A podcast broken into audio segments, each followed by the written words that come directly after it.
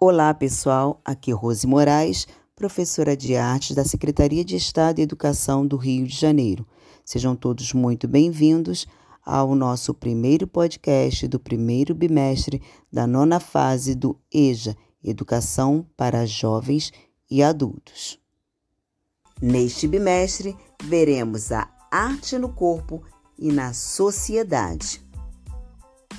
Ao final destas orientações de estudos, você deverá ser capaz de perceber como os artistas muitas vezes dialogam com a arte e com as questões sociais de seu tempo, conhecer manifestações artísticas que exploram as possibilidades expressivas do corpo e distinguir como o corpo se relaciona permanentemente com a arte, tanto como tema de reflexão e representação como veículo de expressão e comunicação por meio da linguagem corporal. Nesta orientação de estudos, o corpo é abordado por meio de diversas manifestações artísticas, se apresentando em uma variedade de representações ao longo da história. É através do corpo que a humanidade objetiva as suas práticas culturais, políticas e sociais. Serão apresentadas diferentes ações de manifestação do corpo em épocas e sociedades diferentes, levando em consideração o corpo como espaço de reflexão e expressão. Então, os convido a viajar.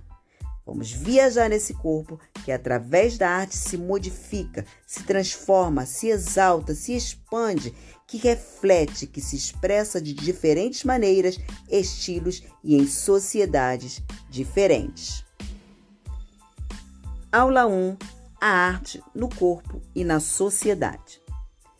É óbvio, todo mundo tem um corpo.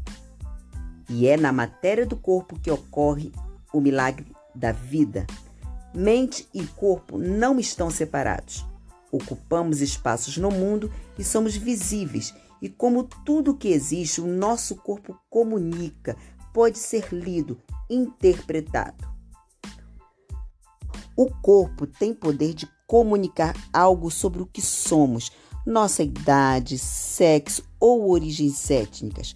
Cobrimos o corpo com roupas e adereços e até o modificamos, comunicando nossos gostos, profissões, identidade de grupo, Gestos e atitudes refletem nosso estado de ânimo e personalidade.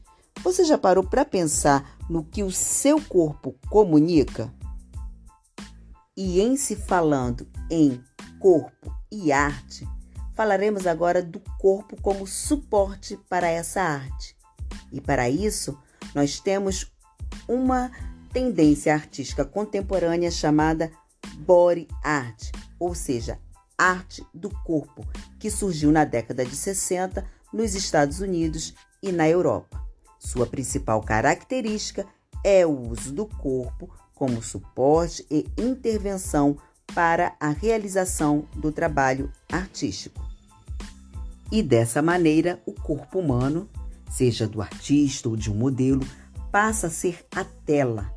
Daí a aproximação com a body paint ou pintura corporal, bem como o comunicador de ideias, ou seja, o mais importante veículo em que o artista vai explorar sua obra literalmente viva.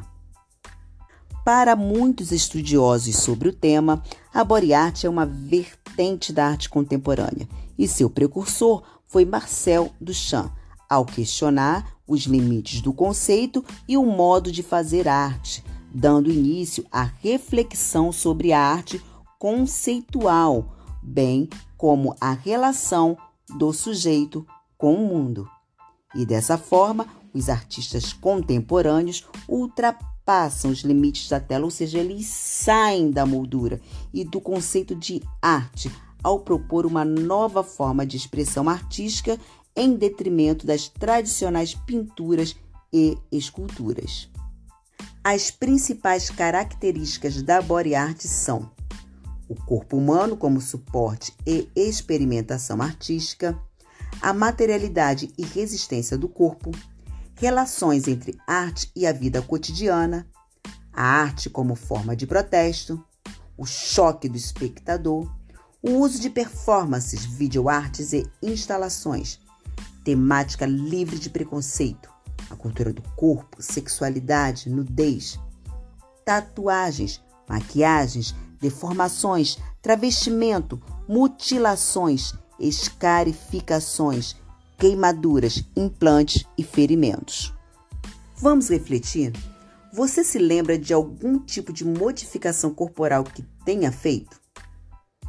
Você acha que, por exemplo, pintar os cabelos, colocar uma lente para modificar a cor dos olhos também pode ser considerado modificação corporal? Por quê? E falando em modificação corporal, não podemos deixar de falar nas tatuagens. As tatuagens fazem parte da nossa história desde a idade da pedra.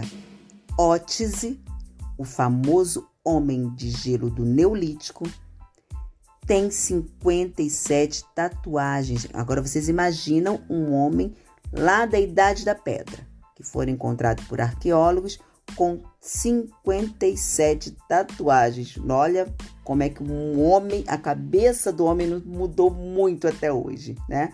Então ele, tem, ele tinha 57 tatuagens baseadas em carbono e acredita-se que elas foram criadas em rituais de curas similares à acupuntura. Quando eu falei do homem da idade da pedra, lembrando que quando a gente fala de neolítico, a gente fala de nova pedra ou idade da pedra polida. Até 2006, arqueólogos achavam que a sociedade Moche era estritamente patriarcal, mas foi descoberta a múmia de uma mulher excepcionalmente bem preservada e profundamente tatuada indicando uma comunidade com maior igualdade de gênero. A tatuagem também era rotina entre as tribos nativas da América do Norte, frequentemente com, como insígnias religiosos ou como medalhas de vitória na guerra. Para os povos germânicos e celtas pré-cristianismo, assim como para os pictos, que habitavam as ilhas britânicas, a tatuagem era comum em ambos os sexos. A palavra tatu vem do taitiano tatal e foi introduzida à língua inglesa pelo capitão James Cook, que realizou o primeiro contato europeu com a costa leste da Austrália e o Havaí. Não só a expedição de Cook testemunhou esses procedimentos, como também muitos de seus homens, e isso incluindo seu oficial de ciências e botânico da expedição, o aristocrata Sir Joseph Banks, retornaram para a Inglaterra com as marcas, isso mesmo, tatuados.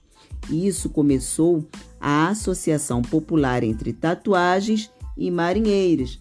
Lembram-se do desenho do Popeye, alguns até pode ser que não lembrem muito, não seja tão da época de vocês, né? Mas o Popeye, né, ele tem essas características de tatuagem. E com isso, ajudou a espalhar a prática ao redor do mundo. O hype em torno da cultura de tatuagens alcançou o auge no começo dos anos 2000, com programas como Inked, Miami Inc. e LA Inc., trazendo a arte da tatuagem para o reino da cultura pop. Hoje, tatuagens são consideradas alta cultura, sendo incluídas em muitas exibições de arte contemporânea e instituições de arte visual. Eu, particularmente, gosto muito de tatuagens. E você? E viu como é interessante e como também é a tatuagem é uma forma de expressão artística, onde o artista utiliza o nosso corpo ou o corpo de quem deseja como suporte para a sua expressão. Por mim, eu falaria muito tempo aqui sobre esse tema, que é bem interessante, não é? Mas vamos ficar por aqui e até o nosso próximo encontro.